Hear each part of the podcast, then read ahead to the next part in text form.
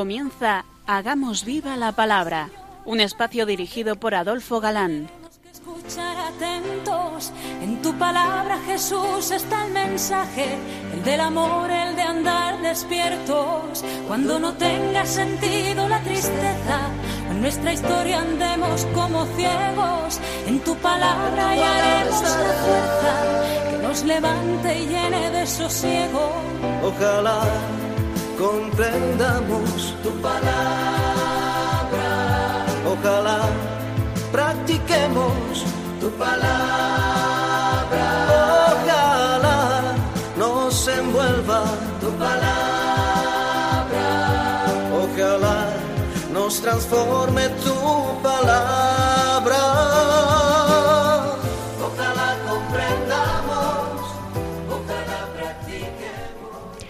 Hola amigos, un día más nos acercamos a la palabra de Dios, que como sabemos es viva y eficaz. Fieles a nuestra cita quincenal con todos vosotros, aquí estamos de nuevo, Ana, Adolfo, e Inma, dispuestos a pasar este tiempo en vuestra compañía. Bienvenidos a nuestro programa Hagamos viva la palabra. Seguimos analizando el Evangelio según San Mateo, que nos quedábamos en la última emisión hablando del divorcio. efectivamente, y, y más que el divorcio en sí, los judíos lo que pretendían era pillar a Jesús, una vez más, con este tema, viendo de qué lado se decantaba. Y lo mejor es empezar leyendo para recordarlo. se le acercaron unos fariseos para tentarlo y le preguntaron ¿Puede uno despedir a su mujer por un motivo cualquiera? Él respondió ¿No habéis leído que el que los creó desde el principio, varón y hembra, los hizo? Y añadió Por eso mismo dejará el hombre al padre y a la madre para unirse a su mujer, y serán los dos una sola carne. De manera que ya no son dos, sino una sola carne. Por consiguiente, lo que Dios unió no lo separe el hombre. Según el derecho vigente, eh, por razón de la ley del Antiguo Testamento, eh, que se leía eh, en, en Deuteronomio, que este permiso existía. La pregunta, decíamos, estaba bien orientada a si está permitido el divorcio por un motivo cualquiera. Detrás de la pregunta y está justamente la diferencia de dos tesis que eran eh, sostenidas en tiempos de Jesús. Una que procedía del famoso rabino Hillel, según la cual prácticamente un divorcio podía ocurrir por cualquier motivo, por insignificante que fuera, y otra más recta, más severa, que sostenía el rabino Samaí, quien sólo consideraba como motivo suficiente los delitos morales, sobre todo los de lascivia, los de lujuria. La diferencia entre estas opiniones dogmáticas se funda en precisamente la vaga formulación del precepto que se daba en el Deuteronomio, en el capítulo 24, según el cual el divorcio podía darse si el hombre ha visto en la esposa una tara imputable. Y decíamos también el otro día, eh, que estamos retomando donde nos quedamos eh, hace 15 días, que hemos de meternos necesariamente en aquel marco histórico en que la mujer pintaba muy poco, porque sin duda había taras y gordas igualmente en los hombres. Aunque Mateo no lo dice en este caso, sino que habla desde el punto de vista del hombre, si concordamos los evangelios, en Martos encontramos explícitamente la reciprocidad de este mandamiento, pues allí dice Y si ella repudia a su marido y se casa con otro, comete adulte- adulterio. La cuestión está ahí y Jesús debe pronunciarse. Y fijaros que el texto dice que se le quiere tentar con esta cuestión. Y según la respuesta que Jesús diese, pues así le tachaban de, de o de rigoroso. Mas Jesús, ya le conocemos, en primer lugar no aborda la pregunta particular, sino que va al fondo de la cuestión. En la ley esa del Deuteronomio no solamente se contiene la disposición sobre el divorcio, sino también la ordenación del matrimonio según el relato de la creación. Y lo primitivo tiene una primacía jurídica sobre lo posterior. Lo que era al principio no había quedado invalidado por lo que vino después. Luego hay que ir al principio. El Creador es anterior a Moisés. Al principio, Dios establece un orden que excluye la posibilidad de divorcio. Este es un pensamiento cuya grandeza, tanto en su formulación como su profundidad, desgraciadamente no mm, nos atrevemos a captar plenamente, creo yo. El ser humano no es creado por Dios como ser único, sino con dos formas, a saber, hombre y mujer. Pero estas dos formas están mutuamente relacionadas y tan ordenadas la una a la otra que tienden a constituir de los dos una sola entidad, una sola unidad. La fuerza del sexo y el ansia del complemento personal es tan intenso que superan incluso el vínculo de sangre. Tal así, tal es así, que se deja el padre y la madre para buscar la nueva unidad de vida con el otro consorte. Los que se han encontrado se convierten en una sola carne. Esta es la expresión más fuerte que puede concebirse, pues con esta expresión el hebreo no solamente piensa en la unión sexual de los cuerpos, sino en la fusión de todo el ser humano terreno con el otro. Según el relato del Génesis que leímos, Por eso mismo dejará el hombre al padre y a la madre. es de institución divina. Las palabras de Jesús remite a estos que le preguntan al origen. Lo que Dios hizo y dijo al principio vale para siempre. No puede derogarse ni puede cambiarse por una disposición suplementaria. Dios ha establecido la unidad mediante su voluntad creadora que puso este anhelo natural y recíproco y satisfacción entre el hombre y la mujer. Pero la unidad no estriba solamente en la satisfacción del impulso corporal, sino en toda la vida. Por eso Jesús puede decir que Dios es quien unió. El matrimonio es más que una unificación corporal. Comprende toda la altura y profundidad, la anchura y la longitud de la vida. En toda la vida ha de hacerse de dos uno. Y amigos, esta es la voluntad de Dios. Esta es la ordenación primitiva de Dios. Sin embargo, el hombre, como siempre, interviene arbitrariamente y siempre que puede se evade de esa voluntad y orden del Creador para hacer su propia voluntad. La frase lo que Dios unió no lo separe el hombre es la interpretación del texto del Antiguo Testamento y el nuevo mandato propio de Jesús. Este precepto tiene aplicación al pueblo de Dios en el Nuevo Testamento, o sea, a la Iglesia, y a cada miembro de la misma. Seguimos leyendo. Ellos le replican, ¿por qué entonces Moisés mandó darle el acta de divorcio para despedirla? Él les contesta, Moisés, mirando a la dureza de vuestro corazón, os permitió despedir a vuestras mujeres, pero no fue así desde el principio. Por eso yo os digo, el que despide a su mujer, salvo en caso de adulterio, y se casa con otro, comete adulterio. Jesús ha dicho lo fundamental. Ahora queda por contestar la pregunta de los fariseos si está permitido disolver el matrimonio por un motivo cualquiera. Y Jesús contesta, ¿no lo ha mandado Dios sino Moisés? ¿O eso que me decís es de Moisés? Y eso no es fácil de entender para los judíos de aquel momento. Puesto que Dios nos habla por medio de Moisés, ¿el mandamiento de Moisés no es mandamiento de Dios? Ciertamente que lo es, pero no si revoca el mandamiento de Dios. ¿Lo entendemos? La ley es para favorecer, perdón, el mandamiento de Dios, en ese sentido y no en otro. San Pablo, escribiendo a los Gálatas, dice, De manera que la ley ha sido nuestro pedagogo hasta Cristo, para ser justificados por la fe. Mas una vez llegada la fe, ya no estamos bajo el pegado- pedagogo. El mandamiento de Moisés fue dado por él de modo indirecto y como ley, mientras que el orden de la creación fue establecido directamente por Dios. Lo que Jesús dice para explicar este mandamiento de divorcio es algo muy distinto que impresionará a sus oyentes. El hecho de que Moisés no ha mandado, sino permitido. No se trata de un mandamiento que debe estimular y conducir a la vida, sino de una concesión que se hace a la debilidad del hombre. Moisés lo ha permitido mirando a la dureza de vuestro corazón, les dice explícitamente Jesús. Pone de manifiesto la sordera y apatía del corazón de Israel ante esa orden de Dios previa. El hecho de que todavía se practique el divorcio no es señal de que se cumpla fielmente el mandamiento, sino todo lo contrario. Atestigua la cabezonería, permitidme la palabra, o la obstinación de Israel. El hombre que despide a su mujer no ha anulado el matrimonio que existía entre ambos, continúa existiendo. Y si el hombre vuelve a casarse, comete adulterio, e igualmente para la mujer, como hemos visto en el texto paralelo de Marcos. Incluso la añadidura discutida, excepto en caso de fornicación, no puede cambiar nada en el principio dado por Jesús.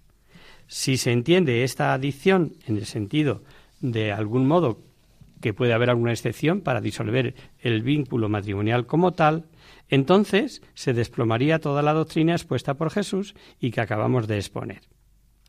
Hay un interesante estudio exegético, que por cierto no podemos pararnos aquí a considerar, acerca del vocablo original griego que encontramos en la escritura, que es porneia, que se traduce bien por fornicación, bien por adulterio. Cuando leemos salvo en caso de fornicación, sería salvo en caso de porneia. Pues bien, este estudio, con comparaciones de otros textos bíblicos, concluye en el sentido de que puede tratarse de uniones ilícitas o que nunca deberían haberse dado, como incestos o similar, con lo cual estaría diciendo eso, uniones que no lo son o, o que no lo deberían ser, pero como siempre decimos eso, se lo dejamos a los eruditos. La Iglesia, por encargo de su Señor, se mantiene hasta el día de hoy en esta firme resolución, porque la Iglesia también observa la misma obediencia que ha de exigir a cada uno de sus miembros. Por eso es tan importante este diálogo, porque muestra la posición de Jesús ante la ley. Y aquí Jesús deroga formalmente una disposición del Antiguo Testamento, así como antes ha anulado la legislación del Antiguo Testamento sobre la pureza, para ser más exactos. Más que derogar, es actualizar, es darle el verdadero y original sentido que se había tergiversado. Recordad, sigue estando vigente que Jesús no ha venido para abolir la ley o los profetas, sino para darle cumplimiento. Pero también puede formar parte del cumplimiento de la ley que una disposición particular sea derogada o sustituida por un nuevo mandato. Como vemos, prevalece de nuevo la pureza y la genuina intención de la voluntad de Dios, tal como ha sido expresada al principio. Pero el hecho de que el orden de la creación y el mandamiento de Moisés se puedan contraponer mutuamente y el hecho de que el orden inicial se ponga de nuevo vigente solo puede explicarse por la pretensión de Jesús de ser el definitivo revelador de la voluntad de Dios. Eso solo puede hacerlo el Mesías. En cualquier otro, enderezar lo que Dios ha hecho sería presunción, sería blasfemia. Aquí aparece de nuevo el estilo que ya conocemos. Pero yo os digo, con la misma autoridad que Dios Padre. Y la prueba de que les ha dado de que les ha quedado clarito es lo que ellos contestan.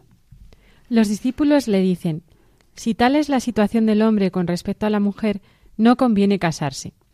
Él les respondió No todos entienden esta doctrina, sino aquellos a quienes se ha concedido, porque hay incapacitados para el matrimonio que nacieron así del seno materno, y hay incapacitados a quienes así lo hicieron los hombres, y hay incapacitados que ellos mismos se hicieron así por el reino de los cielos.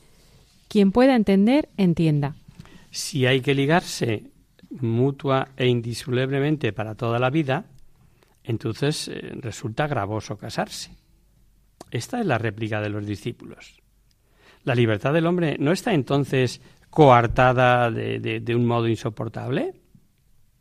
¿Solo tiene el hombre ante sí el camino del matrimonio y además con este vínculo que aquí se tiene la sensación de que es una carga y una tortura?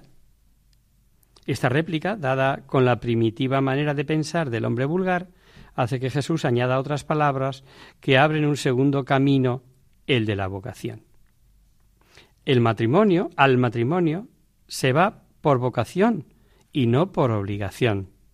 Es una elección libre, se nos hace la observación de que no todos son capaces de entenderlo, eh, lo que dice a continuación. Solo son capaces de entender aquellos a quienes se les ha concedido, los que reciben la vocación para el matrimonio. Y esto es un misterio más, uno más, del reino de los cielos, cuya comprensión se nos concede desde arriba.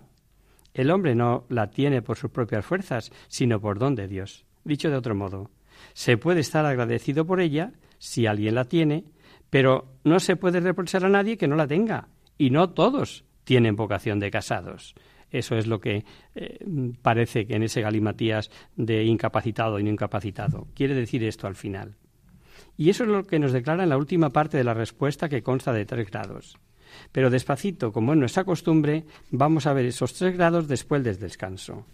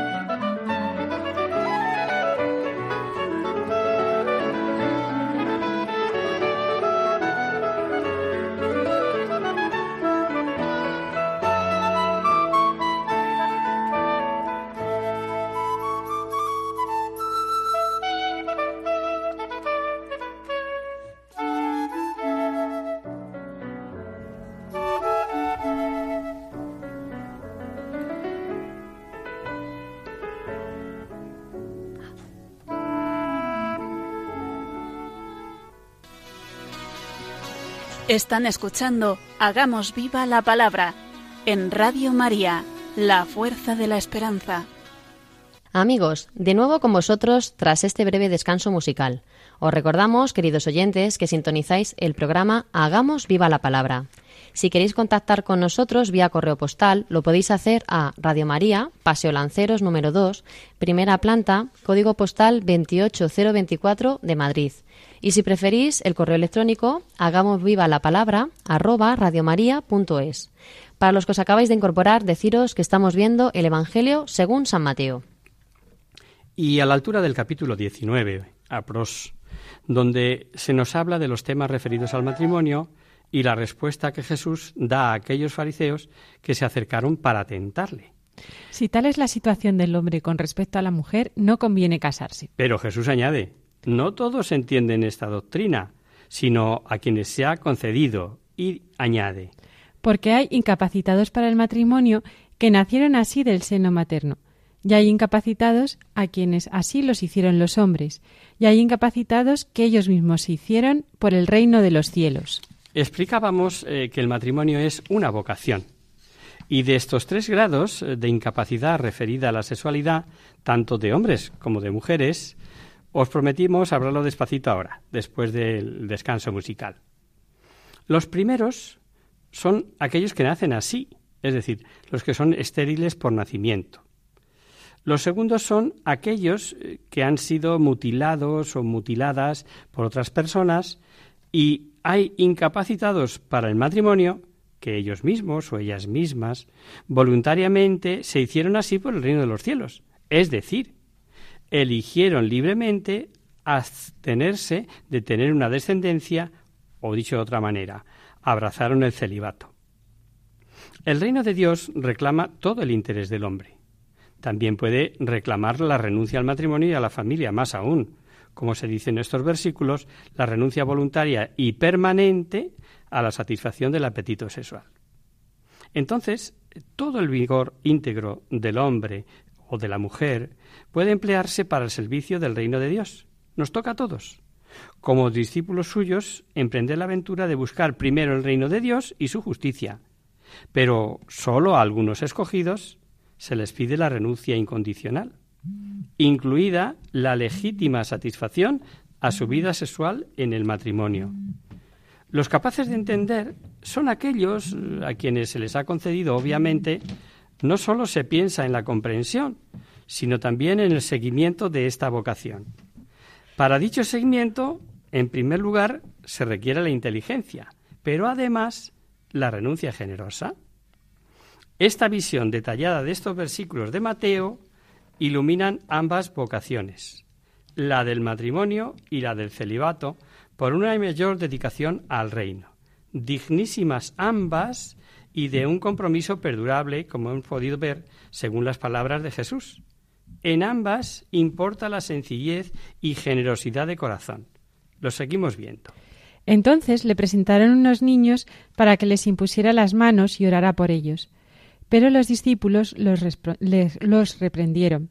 Y Jesús dijo, Dejad a los niños y no les impidáis venir a mí porque el reino de los cielos es de los que son como ellos. Y después de imponerle las manos, se fue de allí. No solo llevan los enfermos a Jesús para que los cure, sino también le llevan los niños para que los bendiga. Es un gesto conmovedor de confianza. La fuerza de la bendición, que con frecuencia se había experimentado, también se comunica a los niños. Necesitan especialmente la protección de sus mayores y sobre todo del amparo de quien es el mayor entre los mayores, Dios. A Jesús le piden poner sus manos sobre ellos y orar por ellos, es decir, invocar en favor de ellos la protección y la gracia de Dios. Eh, los de alrededor, como siempre, disponiendo a su aire, y a los discípulos les parece, pues, ridículo importunar al maestro con tales niñerías. No conocen la confianza que con razón empuja a la gente hacia Jesús, ni el gran concepto del niño que Jesús les ha dado no hace mucho tiempo. Y Jesús no solo pide que le traiga a los niños, sino que dice algo fundamental a este respecto. El reino de los cielos es de los que se hacen como ellos. ¿Cómo deben entenderse estas palabras? En primer lugar, en sentido literal. Los niños tampoco están excluidos de la llamada y de la presencia magnífica del Padre. No es preciso que ellos se queden fuera, aunque todavía sean pequeños y entiendan poco. Los escribas creen que los niños tienen poca capacidad y en general los menosprecian, como también hacían con las mujeres. Las tesis de los escribas es que la religión es cosa de hombres. Jesús ha exaltado a la mujer, pues ahora lo hace con los niños. Esta división de los hombres en adultos y menores de edad tampoco tiene validez ante el reino de Dios, como vemos. El niño también puede entender y hacer aquello de lo que propiamente se trata, a saber, que Dios debe reinar y su voluntad debe hacerse. Así pues, los niños pueden colocarse libremente al lado del que trae ese reino y esa voluntad. No les impedáis venir a mí. Ellos quizá entienden a Dios mejor que los adultos. Dios ha ocultado a sabios entendidos lo que ha revelado a la gente sencilla. Nadie, ni mucho menos la Iglesia, tiene derecho de escatimar a los niños los dones de Dios. Desde el tiempo más antiguo se les ha administrado el bautismo, aunque no pudieran hacer ninguna profesión personal de su fe. Hoy día se les ofrece el cuerpo del Señor tan pronto como pueden distinguirlo del pan ordinario, porque el reino de los cielos es de los que son como ellos, y así lo ha querido el Padre, que está en el cielo. No solo debemos apreciar y amar a los niños por inclinación natural, sino porque Dios tiene gran concepto de ellos. Pero en segundo lugar, dice de los que son como ellos. Por tanto, de aquellos que son inocentes, sencillos, limpios de corazón, todas las cualidades innatas a los niños. De esos es el reino de los cielos. Así se entiende que en otro lugar diga, Si no os hacéis como niños, no entraréis en el reino de los cielos. En el camino un hombre se acerca a Jesús, como otros hicieron antes que él, y su pregunta no se refiere a lo que debe hacer para seguir al Maestro, ni las condiciones requeridas. Para ello, sino, ojo, el fin perseguido con este seguimiento es la vida eterna. Aquí radica lo que vamos a leer ahora. Nuestro hombre conoce el fin, pero pregunta por el camino, puesto que este camino tiene que conducir a algo bueno. La bondad de la vida humana aquí en la tierra y de la vida eterna donada por Dios allí en el cielo se corresponden mutuamente. Además, el que pregunta sabe que se tiene que hacer algo, por eso pregunta. Y no es poco saber estas dos cosas y poder preguntar tan, tan, tan oportuna, tan atinadamente como pregunta el joven rico. Luego se le acercó uno y le preguntó Maestro, ¿qué haría yo de bueno para poseer la vida eterna? Él le contestó ¿Por qué me preguntas acerca de lo bueno? Uno solo es el bueno. Pero si quieres entrar en la vida, observa los mandamientos. Dícele aquel ¿Cuáles? Jesús respondió aquello de no matarás, no cometerás adulterio, no robarás, no levantarás falso testimonio, honra al padre y a la madre y amarás a tu prójimo como a ti mismo. El joven le replica Todas esas cosas las he cumplido. ¿Qué me falta todavía? Vamos por partes, porque la cita tiene mucha amiga. La respuesta, en primer lugar, y sin atenerse a la pregunta estricta, se refiere al concepto de lo bueno. La respuesta se ve más claramente en el texto de Marcos que este de Mateo. El joven rico había dado a Jesús el tratamiento de maestro bueno. Y Jesús le había contestado, ¿por qué me llamas bueno? Nadie es bueno, sino Dios.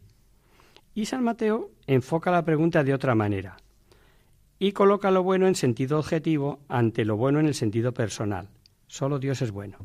Y por tanto también es el ejemplo o prototipo de todo lo bueno que hay. Así pues, cuando se pregunta a Jesús por lo bueno, se le pregunta por Dios. Solo por Dios se mide todo lo bueno que el hombre puede conocer y anhelar como valor. Es la plenitud de lo bueno. Y cada una de las cosas buenas que se ven y hacen participa en ese bien absoluto que es el mismo Dios. Después viene la respuesta propiamente dicha, o sea, guardar los mandamientos, que son los mandamientos de Dios. Jesús no los nombra todos, sino algunos de los diez mandamientos que tienen mayor importancia. Y además eh, se añade, y, y lo hace resaltar, el mandamiento del amor al prójimo. No se nombran los tres primeros mandamientos referidos a Dios a su servicio, sino los que se refieren al hombre y a su servicio, los que conocemos como servicio al prójimo en general, pues se dice explícitamente amarás al prójimo como a ti mismo. Así se indica ya, ahí vemos, la dirección de la respuesta de Jesús. Importa hacer lo bueno en favor del hombre si se quiere alcanzar la vida eterna. El que pregunta en general por la vida eterna ya sabe que se tiene que obedecer a Dios, honrarle y amarle.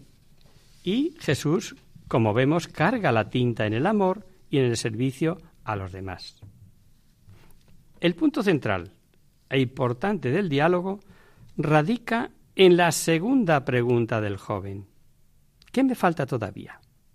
Pero antes de escuchar la contestación que le dará Jesús, me gustaría, queridos oyentes, pensáramos en lo que ha dicho este joven a Jesús antes de hacer esta segunda pregunta. Pues, pues, pues a lo mejor cambiamos nuestros esquemas y prejuicios que puede ver acerca de este chico. Todas esas cosas ya las hago, ya las guardo desde que era pequeño. O sea, que cumple fielmente los mandamientos y viene a preguntar ¿qué me falta todavía? ¿Cuántos de nosotros, por muy jóvenes que seamos, podemos decir que cumplimos fielmente los mandamientos desde pequeñitos? ¿Cómo responderá Jesús? Pues añadirá un, un décimo mandamiento, por así decir, a los diez que ya existen. Jesús le dijo, Si quieres ser perfecto, anda, Vende todos tus bienes y dáselo a los pobres, que así tendrás un tesoro en los cielos. Luego ven y sígueme. Pero cuando el joven oyó estas palabras, se fue lleno de tristeza, pues poseía muchos bienes. Los bienes, los dineros. Piedra de toque, queridos amigos. Pero analicemos el pasaje. En primer lugar está la palabra perfecto. Ya la oímos en el Sermón de la Montaña. Como en aquel sermón, esta palabra aquí también sirve para expresar el objetivo sintético de lo que Dios reclama. La frase si quiere ser perfecto no se dice como pregunta que quede a criterio o voluntad del individuo, no. Esa es la meta que vale para todos los que quieren ser discípulos, porque para todos vale la misma finalidad de la vida eterna. Todos estamos llamados a ser perfectos como el Padre Celestial, obviamente. Huelga decir que por nosotros mismos sería inalcanzable, mas con la gracia de Dios sabemos que lo es. No basta conocer los distintos mandamientos y cumplirlos puntualmente. Solo basta la perfección. La justicia de los discípulos, como dice en otro pasaje, debe superar el, común, mm, los escribas y fariseos, que se decía. Dicho de otra manera, el mismo Dios debe ser para nosotros la medida de nuestras acciones. El cristianismo no consiste en cumplir los mandamientos solo, sino en entregarse perfectamente, en amar sin limitaciones, pero Jesús además dice que el joven debe vender lo que posee, desprenderse del producto de la venta y luego seguirle. ¿Qué quiere decir esto? Estas palabras del maestro hay que entenderlas como llamada personal, que sólo puede aplicarse a este joven y su situación. Tiene muchos bienes, sí, y su corazón está pendiente de ellos, aunque haya cumplido los mandamientos. Por eso no es perfecto, porque su corazón está dividido, porque también le ata, porque también ama lo que posee. Hay que optar por Jesús, lo ha dicho de manera explícita. No podéis servir a Dios y al dinero. El joven aún no puede distinguir entre el oro en la tierra que destruye la polilla y el orín y el que roban los ladrones y el tesoro en Dios. No se trata de liberarse de los bienes como tales, sino de la libertad personal para con Dios. Pero esta libertad solo se puede obtener en el seguimiento de Jesús. Por eso tiene validez que cuando hayas hecho todo lo que te hace libre, entonces puedes seguirme. Y también es verdad que solo puede conservarse la plena libertad para con Dios en su seguimiento, en el seguimiento de Jesús. La ley vital de Jesús, Dios solo y en primer término, también es aplicable a nosotros sus discípulos. Esto forma parte del seguimiento. En el Evangelio, el usar el verbo seguir, de ordinario se piensa en la disposición para el sufrimiento y en participar en la pasión de Jesús. Pero a lo mejor de una manera como utópica, eh, como lejana, como posible, pero no necesariamente hemos de sufrir. Y ahí es donde nos equivocamos. Pues en cuanto nos toca en el bolsillo, ni siquiera se nos ocurre pensar que eso forma parte del seguimiento serio. Y Jesús advierte de esto. Jesús dijo a sus discípulos, os, lo aseguro, un rico difícilmente entrará en el reino de los cielos. Os lo vuelvo a decir, más fácil es que un camello entre por el ojo de una aguja que un rico en el reino de Dios. Cuando lo oyeron los discípulos se quedaron hondamente sorprendidos y dijeron Pero entonces, ¿quién podrá salvarse? Fijando en ellos su mirada, díjoles Jesús para los hombres esto es imposible, pero para Dios todo es posible. Menos mal, menos mal, gracias Jesús. Son unas palabras difíciles de entender que empalman con las del Sermón de la Montaña y no podemos ni, mitigarlas ni cambiarlas el sentido. Para los ricos es difícil, dice Jesús categóricamente, el reino de Dios, pero para nosotros, no para Dios. Gracias, Señor. E inmediatamente pensemos, cuando hablan de riquezas, que es para la gente rica, esa que sale en las revistas, los que tienen posesiones, grandes negocios, y es verdad. Pero también para ti y para mí, querido oyente. Descubriremos la próxima emisión si somos ricos o no. ¿Y cómo nos afecta esta advertencia de Jesús? ¿Y qué es eso de la aguja y el camello? Por hoy, queridos amigos, no podemos seguir. Se nos ha ido el tiempo.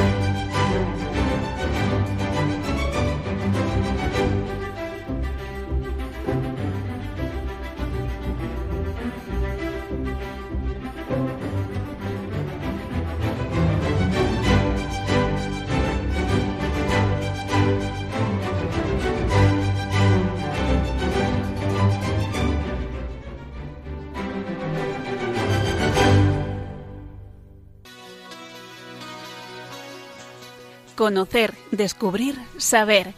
En Hagamos Viva la Palabra. Pasamos ahora, queridos oyentes, a responder a vuestras preguntas y damos comienzo a nuestro espacio Conocer, Descubrir, Saber. Hoy hemos recibido un email de Leoncio desde Albacete, que nos dice lo siguiente. Queridos hermanos en Cristo, paz y bien. Me llamo Leoncio. Gracias por el bien que hacéis a nuestras vidas en esta bendita emisora. Todos los programas son, son de un gran nivel de espíritu y de grandes profesionales de la comunicación. Lo hacéis muy, muy bien. Con esa confianza me dirijo a vosotros. Me surgen un par de dudas respecto al dolor y la muerte, sobre todo de personas inocentes. Y me digo, todo ese dolor tremendo, todo ese mal, enfermedad, accidentes, desastres de la naturaleza, no los puede querer ni permitir Dios, pues Él es el bien, todo bien, sumo bien. Siempre que algún amigo o conocido me dicen de alguna gran desgracia, le digo confía en la misericordia de Dios, pues el mal que te aqueja no viene de Dios, que solo quiere tu bien. Dios no quiere que sufras. Dios no es cruel ni malo, sino que el mal viene del enemigo, del, del demonio. En alguna ocasión lo he comentado con algún sacerdote, y no me ha dado una respuesta concreta. Siempre me dicen que las cosas las permite Dios para nuestro bien, pero yo no puedo aceptar eso de por respuesta, pues de Dios nunca puede venir ningún mal. Siempre pienso que es el demonio el que provoca esto. Perdonar mi presunción, pero estoy confuso. La segunda duda que me aqueja es que no sé si la oración por los difuntos sirve para algo, pues me, ha dicho un sacerdote que uno ya no puede hacer nada para salvarse o condenarse una vez fallecido, que una vez muerto ya no cabe arrepentimiento. Y me pregunto, ¿y todas las miles y miles de almas que no han conocido a Cristo, o bien murieron en pecado y nadie reza por ellas? ¿Les sirve ya de algo si, se puede que si puede que hayan sido ya condenadas? ¿Podemos hacer algo con la oración para que se pueda variar la justicia divina y salvar a ese alma? Un fraterno saludo, Leoncio. Querido amigo Leoncio, gracias por tu escucha y en particular por tu confianza para con este humilde programa en el que tratamos de bucear en la palabra de Dios para que sirva de alimento a nuestras vidas, para hacerla viva, como reza nuestro título. Te contestamos vía email y aunque en antena próximamente contestando a otro oyente eh, diremos con más profundidad eh, cosas acerca del purgatorio, tus preguntas merecen ser contestadas de forma personalizada. En cuanto a la primera, respecto al dolor, pues planteas el sempiterno dilema del bien y del mal y de sus consecuencias, sobre todo cuando se ven de cerca, cuando el dolor llama a nuestras puertas y parece que se hace más personal y cercano. Este inocente, como tú planteas, que sufre, y por otro lado aquel sinvergüenza que se da la gran vía, vida, ¿cómo es posible? ¿Dónde está la justicia? Y a renglón seguido, si Dios es el bien y la justicia y el amor, etcétera, a la vista de esto, ¿dónde está Dios? Porque lo permite. Porque desde luego no nos cuadra que el mal proceda de Dios como tú dices, no es presención tuya. Y es cierto que Dios solo quiere nuestro bien y la salvación para todos, sean o no cristianos. El dolor es un tremendo misterio. Además de que el destino final del género humano no acaba con la muerte, ni las obras buenas ni las malas quedan sin su justa retribución. Vamos a analizarlo por partes. Dios, al crearnos a su imagen y semejanza, nos hace libres, porque sólo podemos devolver amor al Creador, dar amor a los demás si somos libres. Así nuestra grandeza humana amo porque quiero y no porque puedo y porque puedo amar porque nada me lo impide, porque soy libre para hacerlo. Y decía eh, que es un misterio, porque subsisten y al mismo tiempo, ojo, libertad humana, libertad del hombre y providencia divina. Él nos cuida, pero sin mermar un ápice nuestra libertad. Dios todo lo puede, es todopoderoso, infinito. ¿De verdad todo lo puede, así como nosotros lo vemos? Sí, todo lo puede, menos negarse a sí mismos, menos no ser Dios. Y cuando Él crea al hombre, lo hace con todas las consecuencias. No puede enmendar la creación y decir, para esto o aquello dejas de ser libre. Un Dios que enmendara su o corrigiera su creación, su obra, no sería Dios, es algo que repugna al entendimiento humano. El mal procede del mal uso de la libertad que Dios nos ha dado y que se vuelve contra el propio hombre. Ahora vamos a las consecuencias. Primero lo analizamos desde la razón, luego desde la fe y la revelación. Primera, al hombre y el hambre, perdón, y la pobreza del mundo es consecuencia del egoísmo acaparador y la avaricia de unos hombres sobre otros. La esclavitud de unos es consecuencia del dominio desmedido y la soberbia de otros? Las violaciones, vejaciones o malos tratos que sufren unos hombres es consecuencia de la, la lujuria, la ira o la violencia de otros hombres. Cuando digo hombres, hablo de hombres y mujeres. Y así seguiríamos. En la base de los males que aquejan a la humanidad siempre está el pecado. Los pecados personales de los hombres que tienen consecuencias, que no son inocuos, Desgraciadamente los hombres son, somos los peores depredadores de la propia especie. Sabiendo por revelación que el maligno tienta al hombre, que es homicida desde el principio y padre de la mentira, se puede decir que el mal procede del demonio, pero no en abstracto, sino por su influencia sobre los hombres. Solo desde la fe y aceptando el Evangelio completo podemos entender que el dolor tenga sentido y que Dios lo permita. Ahí es donde el hombre más se parece a Cristo nuestro Redentor. El mayor inocente, más aún, quien es la propia inocencia, carga con un sufrimiento y muerte que de tejas abajo, sin la fe, no tendría explicación.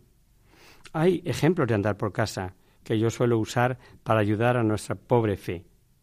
Entiende un niño pequeño que su papá o su mamá, que dicen que le quieren tanto, le obliguen a aceptar una inyección dolorosa con una aguja enorme para él, para curar una determinada infección? Pues no. Él solo ve el dolor del momento presente. No sabe, como sus padres, que eso es lo que le conviene para tener salud. Dios sabe más que nosotros, Leoncio. Nos quiere más que nadie y busca nuestro bien. Lo que ocurre que nosotros no lo vemos, igual que el niño del ejemplo. Largo y tendido podríamos seguir hablando del problema del dolor del inocente, pero como te decía, nos supera por principio, es un misterio, pero de verdad. Y en el momento que lo pasas, hasta con fe, nos resulta difícil aceptar que es redentor, que es purificador y que tiene sentido, pues sencillamente no lo vemos. Nuestra naturaleza se revela, no lo vemos así, se nos escapa.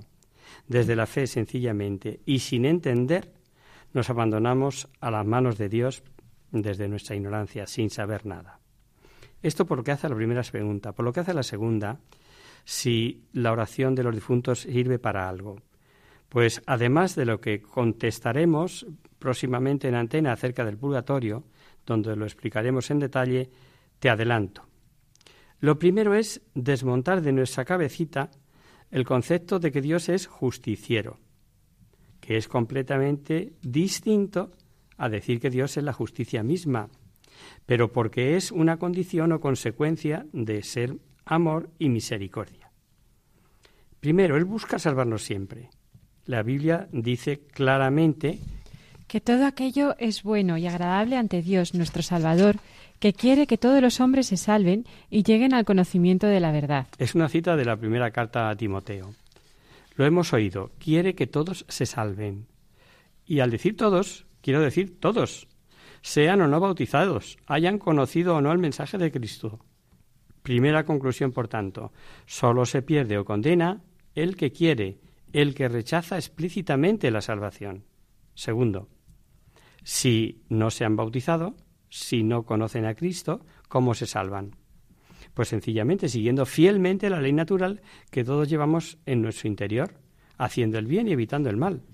Aparte que existe el bautismo de deseo y de martirio y no nos podemos parar ahora a explicarlo. Las ignorancias o inhibiciones culpables, es decir, las de aquellos que sabiendo que Cristo existe ni quieren ni hacen por conocerle, en el lenguaje coloquial pasan tranquilamente, ¿qué ocurre?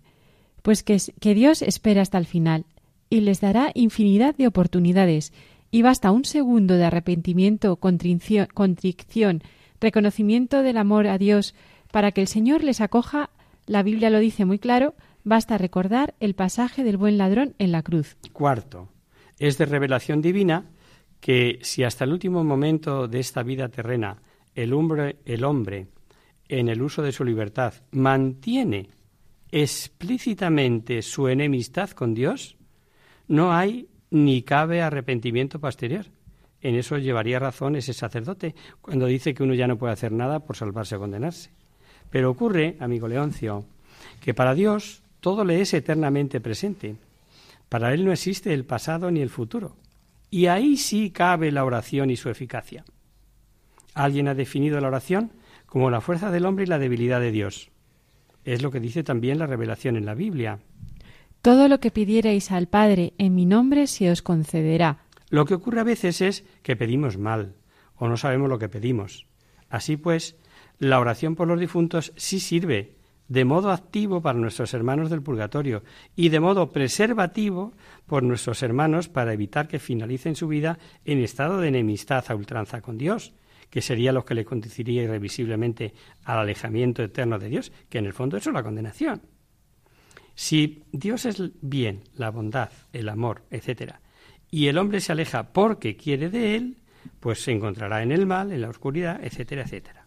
Conclusión. Hay que rezar por las almas siempre, porque desconocemos su destino eterno. Y en este estado de precielo, que es el purgatorio, no olvidar que allí no están condenados, sino salvados, aunque estén en esa fase de precielo, lo pueden necesitar. Y segundo, quizá más importante, porque nadie se condene. El no cristiano porque siga de buena fe la ley natural y el cristiano porque no endurezca su corazón hasta el extremo de no dejar entrar la misericordia de Dios. Hemos pensado en que tal vez nuestra oración puede evitar que muchos se condenen eternamente. Dios lo ve y lo aplica, repito. Para Él todo le es eternamente presente. Recuerda por qué la Santísima Virgen es inmaculada, es decir, sin pecado original. Por redención preservativa, simple y llanamente. Ella es preservada del pecado original por los méritos de la pasión de Jesucristo que se daría, que, todavía no había, no había llegado, ¿no? Un saludo, Leoncio. Confiamos en haber aclarado tus dudas. En cualquier, en cualquier caso, como decimos siempre, eh, no te quede la más mínima duda. Vuelve a escribirnos, ¿eh? Y hasta aquí, queridos amigos, el programa de hoy. Os dejamos con nuestra sintonía y os recordamos que si queréis dirigiros al programa para cualquier duda, aclaración o sugerencia participando en el espacio de conocer, descubrir, saber, estamos a vuestra total disposición y encantados de atenderos en la siguiente dirección. Radio María, Paseo Lanceros número 2, primera planta, código postal 28024 de Madrid.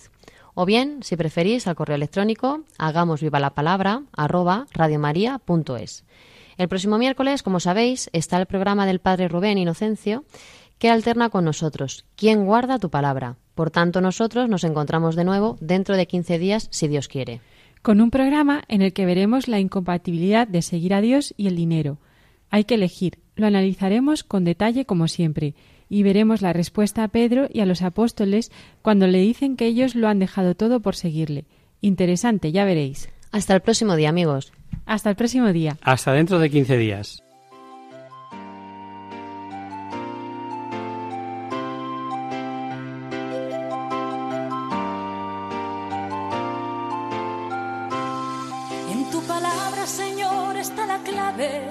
Solo tenemos que escuchar atentos. En tu palabra, Jesús, está el mensaje, el del amor, el de andar despierto. Así concluye Hagamos viva la palabra con Adolfo Galán. Como ciegos, en tu palabra y haremos la fuerza que nos levante y llene de sosiego. Ojalá.